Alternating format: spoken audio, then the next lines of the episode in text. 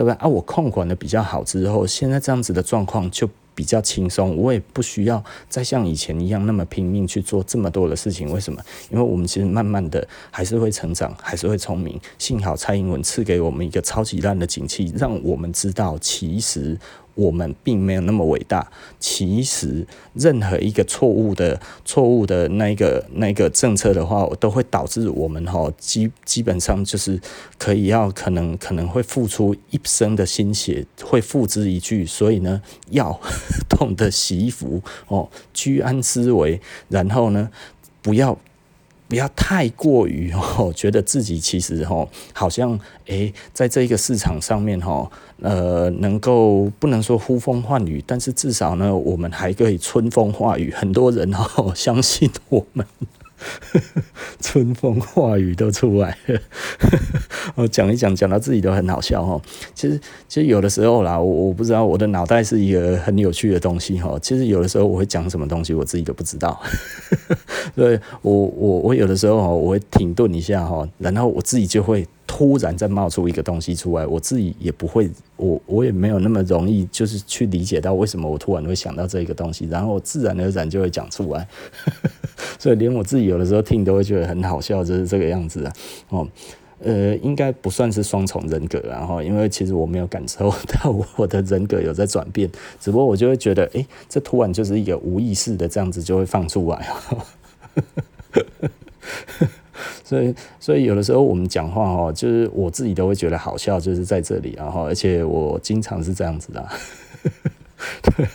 怎么会突然变春风化雨？我到现在还是很好笑哦，就是春风化雨是一个那个骗子嘛，吼，不是骗子啊，就是一个美国的名片，然后那个谁谁演的，那个提姆罗宾斯啊，提姆罗宾斯是刺激一九九五，然后那个嗯。诶、什么威廉斯的啊？他反正算了，不重要了哈。他觉得那个那个演员他已经过世了，他自杀死，然后就一个喜剧演员嘛哈。啊，好了，那今天其实布莱恩谈服装哈，嗯，该要怎么讲？嗯，我我们其实是在讲居住正义这一块哈，其实是一个蛮蛮希望大家哈去去思考。到底你该要怎么做了？那还有另外一点吼，呃，我最近常听到的就是买房子抗通膨这件事情。我觉得买房子抗通膨，它其实也助长了通膨。为什么呢？因为你觉得买房子可以抗通膨，可是真的每一个房子都可以抗抗通膨吗？真的可以抗通膨的房子很多吗？哦，以历史来看的话，似乎是这样子，你随便买都会涨价，对不对？吼，因为呢，通膨的确是非常非常的快，那所以呢，你有可能我现在这样子买一千万，诶，这样子其实它就是值一千万，对我而言，但是呢，明年的话，通膨三趴，诶，对。到处在在在喊的价格就会变成一零三零，为什么？因为有三趴，所以其他的建商推出来都是多三趴，他们觉得这样子是很合理的在，在推估哦。所以呢，其实通膨，诶，有三趴，一千万就多三十万，诶，然后两年的话，复利整个上去，哇，又变六七趴，是不是？哦，那也按呢加送掉哈。所以呢，越住越值钱呢。但是有每一栋房子都越住越值钱吗？仔细思考一下，吼，就是我我们在讲另外一件事情哦。台湾现在人口老化了，然后那现在有最多房子土地的人，现在几岁了呢？大概六七十岁了。对不对？他就是那个台湾前烟角木吼，在民国呢七十几年吼，六十几年、七十几年、八十几年这二十年之间赚到钱的人，他们买了拥有了最多的土地，那最多的房子都在这些人的手上。那他们现在就是六七十岁了。那六七十岁，他们什么时候呢？会慢慢的回去卖鸭蛋呢？我真的讲起来很坏心哈。呃，就我们台湾人的平均年龄来看，哈，大概嗯，好像七十几岁，不到八十岁吧，哈，男女生大概都是这样子，不到八十了，哈。那也就是说呢，大概差不多在七八年左右，哈，他们大概就会开始一个一个，哈，慢慢的，呃，会呃比较多数量的回去呃嗯见耶稣啊，去见上帝这样子，然后那他会留下大笔的遗产。那这些遗产呢，就是目前呢台湾多数的房地产所拥有的人，在这些人的手上。那他们的小孩子会怎么做呢？继承的人会怎么做呢？对不对？继承的人，如果妈妈说：“哦，哎呀，儿啊，啊，这些东西都留给你了，妈先走一步了，对不对？” 哦，然后要记得哦，那个。那个最便宜的那个房子哦，最便宜要卖一千万哦，卖一千万哦，哦好啊，然后就这样子，妈妈后来就呃父母就就就拜拜了哈，撒由那拉，然后回家了哈。那我们也很悲伤的办完这些事情之后，看了这些遗产之后，好吧，妈妈说这个最少要一千万卖，那我就一千万开始卖吧。哦，哎、啊，要从哪里开始卖呢？哦，就从蛋白区的那一个一千万的开始吧。哈、哦，蛋黄区的哈、哦，最后再卖。我们先试看看试水温是不是像妈妈所讲的这样子，都是一千万呢？对不对？哈、哦，那这个时候就定价一千啊，定价一千，因为妈妈希望你的意思呢，大概就是最少要一千万的意思，就是那你至少要开个一千二嘛，对不对？给人家砍一下这样子，对不对？可是你就会觉得，嗯，做人不要太贪心哦。妈妈，我我有听你讲的话，但是呢，我觉得我不要那么贪心哦。那我希望这个东西呢，赶快见到效果。那不然我们就一千万卖吧，哈，从一千万开始喊，对不对？哈，啊，这个时候，哎，有人就喊八百了，哇，八百没卖啊，就卖掉了。所以那里怎么了呢？那里跌价了，而且这个时候更惨的是，哎，大家。都差不多在那个时候拿到了大笔的遗产，那大家都差不多在那个时候觉得先从蛋白区开始试试水温吧，是不是？妈妈以前不让我买冰室，现在呢，我觉得我应该可以享受冰室了。对不对？哦，嗯，算看看现在的现金，不如就来卖卖房子吧，对不对？哈，然后就这样子就把房子一一的都把它卖掉。结果呢，诶，后来八百万变成什么行情价了？那八百是行情的时候，它是往上还是往下呢？就是它继续在往下探，所以往下探的时候，七百五、七百四、七百三、七百二，慢慢的一个一个就下去了。这个是人口老化的结果，哈。也就是说呢，继承的人通常，哈。呃，不会那么珍惜，对不对？所以先卖。啊，通常呢，他卖呢，他会觉得其实呢，多少都没关系，是不是？哦，人家说一千万，你愿意卖八百，你都还算有点口了。很多哦，可能腰斩也没关系，你知道吗？反正这也不是对第最后一栋，这第一栋啊，而且是蛋白区哦，这不是我的最主要的那一那一个棋子，我只要快一点拿到房子，五折、六折、七折，通通没关系，对不对？看谁有诚意，出价就谈。哦，然后。可能越卖越低，那所以蛋白区就一定垮了。为什么？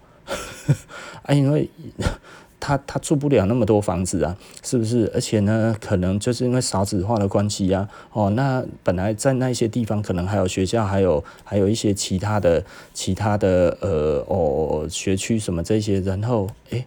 渐渐的没有学生了，诶，就倒了啊，或者是学生变很少，租不出去啊，对不对？吼，那这样子的情况之下会导致什么呢？他那边的房那个房屋需求就快速萎缩嘛。本来要当包租公的，现在当不了包租公啊，现在变清洁工。为什么？因为要去扫地、啊，不然房子会变很破旧嘛。不想扫就卖掉啊，对不对？吼，那怎么办？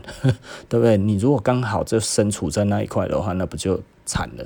因为我们台湾哈，为什么房地产一直涨？很很很明显的，它其实就是因为我们的人口一直在增长啊。要说错了，人家其他的地方，台湾从来都没有跌价过。那你去看看美国吧，是不是？你去看看底特律吧，你去看看这些当初以前的大城，现在惨成什么样子的？那是什么原因造成的？人口老化、人口外移啊，是不是？然后城市负债啊，对不对？我们台湾哪一个地方没有城市负债？哪一个县市城市负债不是在增加中？对不对？哈、哦，看看底特律啊，看看美国很多的中西部铁锈地带啊，哦，你去走那个、那个、那个他们的那个六十六号公路啊，是不是？诶，这沿路很多鬼城啊，为什么？当初其实都是因为有一些产业在那一边的时候，哇，很蓬勃。然后后来呢，大家都外移了，为什么？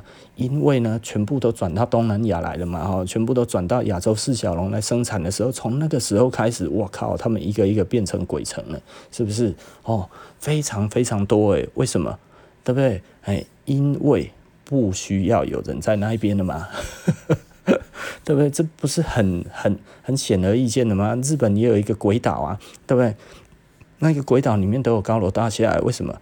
啊，以前那一边的话有矿产啊，啊有矿产，它是一个小岛，然后有矿产，所以呢，哎，那个矿产公司请了一大堆人去那一边，所以盖了很多的房子啊。啊，后来这一个矿产公司它不开采啦，不开采就直接走了之后，整个小岛本来繁荣的景象全部都没了。现在那个地方就是一个鬼岛啊，就完全鬼岛，就整个岛上没有人住啊，但是有高楼大厦，是不是？为什么？因为外移了啊。那你觉得台湾再这样子下去，你看高雄负债三千多亿，还有其他这些这样子的地方，看起来多像底特律啊！对不对？底特律本来汽车大城诶，是不是啊？汽车大城现在变什么样子？可以去查查看，百分之四十的地方没水没电呢。这些地方房地产，干嘛送人都不要啊？是不是？你要去那边住，冬天会被冻死，夏天会被蚊虫咬死啊？为什么？因为没有电，所以那个地下室全部通通都积水，全部夏天都是蚊虫，是不是？然后冬天的时候会结冰，所以呢，你如果在那边冬天哈，在那边没有水没有电哈，什么东西都没有，水瓦斯也没有，开不了火哈。你住在里面，保证冻死啊，是不是？对啊，除非你他妈去那边，在里面再扎个营，然后每天在那边哈，那个砍柴烧柴这样子，是不是？诶、这些东西并不是永远都不会。而台湾目前还有另外一个很严重的问题，叫做产业空洞化。产业空洞化有到多严重呢？在台中哈。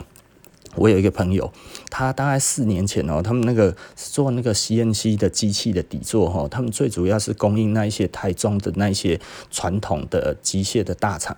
然后那个时候因为景气已经不好了，可是他那个时候就是来这边。我告诉你了哈，我呢不可能会失业，哦，也不可能会放无薪假，因为呢。如果我们开始放无薪假哈，整个台中的工业区哈，这些做机械的大概就是倒一半的啦，哦，然后呢，前年他就放无薪假了，哦，然后他那个时候就觉得，嗯，好了，我是有在放无薪假了哈，但是呢，我们公司还是不会倒，哦，我还是不会失业，就去年呢，就就就就开始呢，我常常有。很长的无薪假，然后让他呢逼不得已必须呢要去朋友的早餐店帮忙打工。那为什么阿伯都不急啊？对不对？他那个时候认为其实他们的公司一直会有工作，所以他那个时候结婚了。然后呢呵呵 变成现在这个样子。然后今年更惨，今年怎么了？留职停薪。对啊，讲起来很悲哀啊。他们是台中最大的 CNC 的底座的铸造厂。然后现在什么都没有了，他现在呢必须要另外再去找工作。那为什么？因为留职停薪，公司早就没有工作了。然后公司还是愿意在那边待着，挺着挺着在那边等单进来。但是呢，这些单根本就不够这一些的。那个养这一个工厂，所以可能就是老板跟儿子自己下去做了。那所以其他的员工呢，期待春天再来临的时候，不然就先留职停薪吧，好不好？哦，就这样子。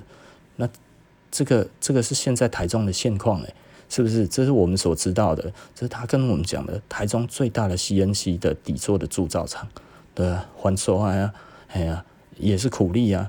然后现在呢，没得做了。那所以，如果台中继续这样子的空洞化下去的话，会有很多人离开台中吗？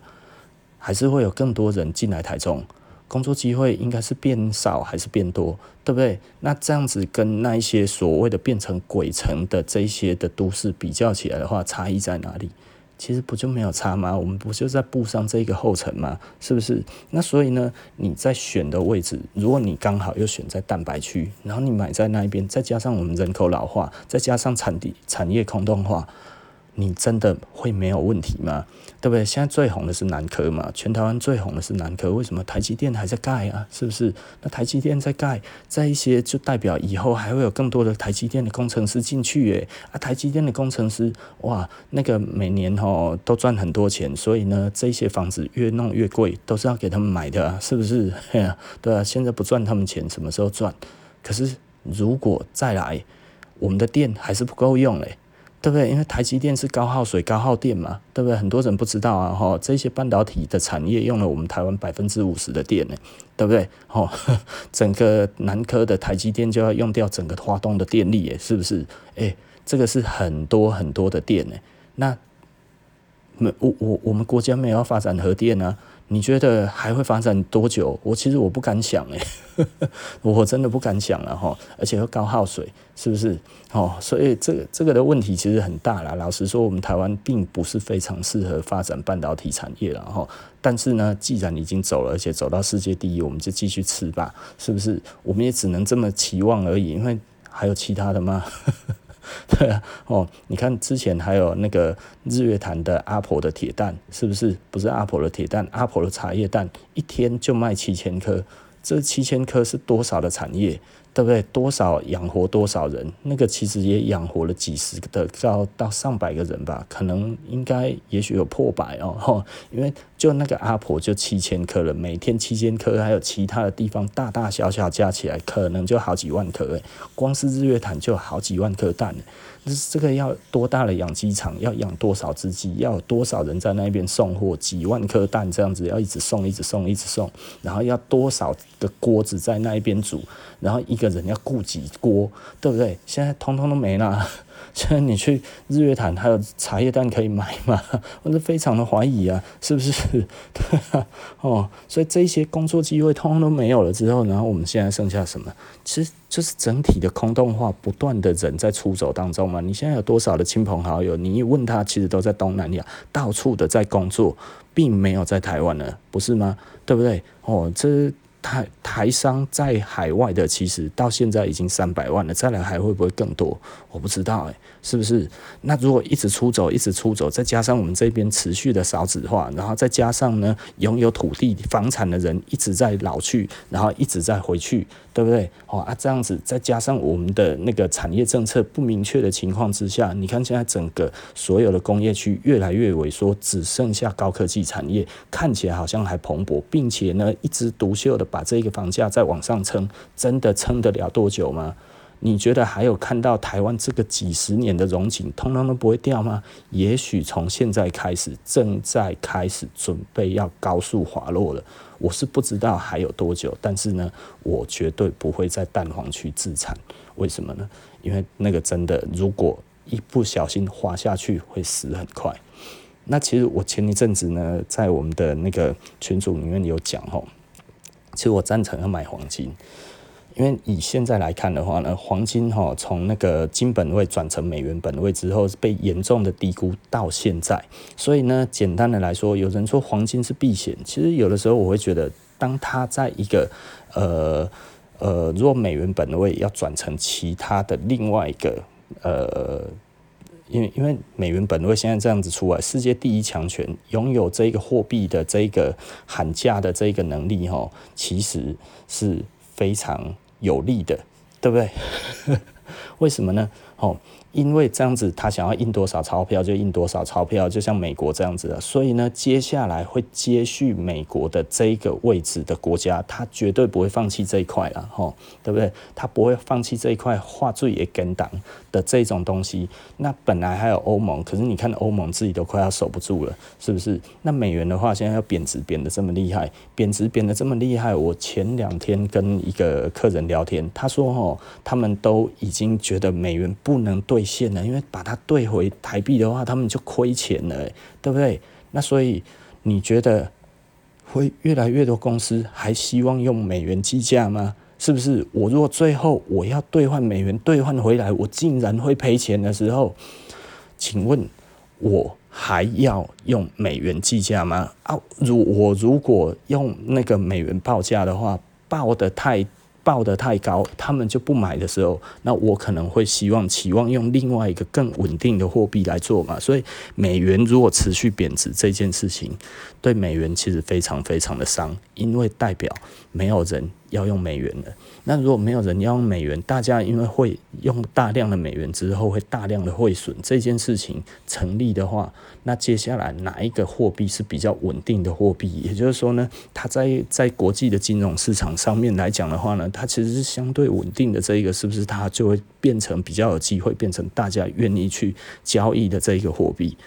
不要觉得不可能哦，我觉得这个其实非常可能，因为我们常听到的就是从产业这一边的声音出来。我那个时候其实我就问他，那你真的还会想要再用美元吗？后来没，我们没有继续谈下去。然后我就说，那其实你只能去买美元资产了，对不对？不然的话你就没有了。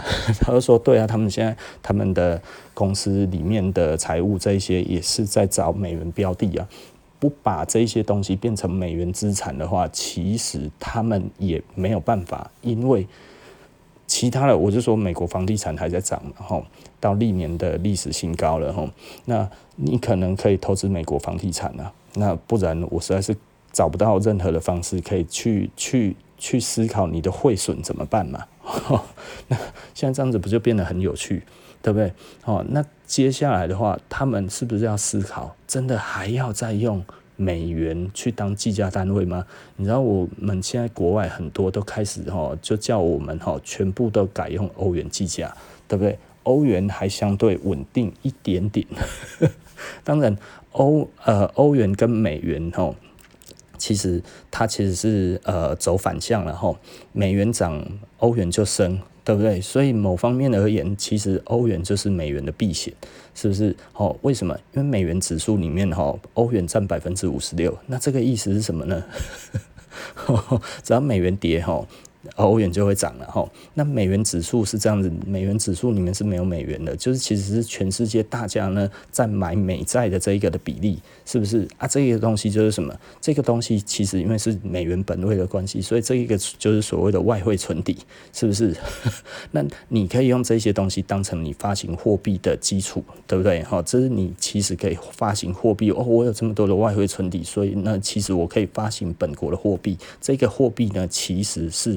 有美元担保的，对不对啊？这个东西其实就是所谓的美元指数，吼，所以这个很有趣啦，吼，这个这个稍微仔细的思考一下哈。那中国大陆哈一直在抛售美元啊，啊一直在抛售美元，谁在借？日本在接，所以日本呢，从呃今年开始好像变成美国的最大债权国。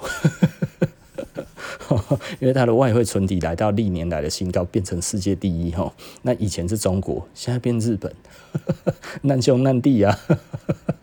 我有时候想一想就觉得很有趣哈。那会不会改成另外其他的货币？然后其他货币会越来越强势呢？嗯，我觉得这一点就很有趣哦。我一直在想说哦，中国一直在抛售美债这件事情，已经抛两年了哈。从贸易战开始打到现在，美那个中国不断的在抛美债，而这一个美债呢，就全部通通都被谁吃掉了？就全部被日本吃掉了哈。这件事情我真的觉得实在是太好笑了哈。我还没有搞清楚这个模型到底是怎么回事，然 后那将来会有什么影响？我其实还没有去评。估，所以我我觉得不妨大家可以去思考看看，这样子会有什么未来啊？也就是说呢，美国的国债呢，中国一直在抛售美国国债，因为贸易战的关系，这个其实是美国那个中国去惩罚美国的一个很重要的一个原因哈。那所以呢，美元贬值是不是跟中国大量的抛售美债有关系，那甚至到现在，日本一直接，是不是接不下去了？所以接不下去，中国持续在抛售的情况之下，然后所以呢，一直让美元一直往下触底哈。这个是我觉得值得观察的啦，我觉得这个非常非常的值得观察。呵 呵呃，我我可能要去找有没有相关的报告了。其实我每次哈，我很多人可能会觉得，诶，我为什么好像对一些东西的了解都比较比较跟人家有不一样的看法？其实是我大概会先做一个假设啊，因为我看到一些现象，然后我开始做一些假设，假设之后呢，我再去看看有没有人已经有研究的东西。我觉得这个世界上最好笑的事情就是哈，你。任何想得到的东西，我想得到的东西，都已经有人在做研究了，你知道吗？所以哈，有的时候我从英文可以找到，我从中国可以找到，或者我从我大部分大家都是从美国跟欧洲还有中国这三个地方找到的这一方面的资讯是最多的哦。那 因为因为这个三个经济体就很大嘛，欧洲、中国 跟跟那个跟美国这三个其实就是。前三大的整个的经济体嘛，全世界这三个加起来的话，加起来是多少？占全世界大概就百分之七十了嘛，是不是？那这有什么好讲的？这就就这这这，哎，没有到百分之七十啊。美国多少？嗯，哎，差不多百分之七十啊。啊，所以你掌握这一些的消息，其实你大概就知道全世界的脉动。而我在注意的问题，其实呢。我的观点都可以找到别人跟我有一样的观点，然后写出来报告，然后我在那边看，我就很容易理解他在讲什么。所以这是一个很有趣的一个东西啊！我觉得我的世界观跟别人不太一样哦，就是我会。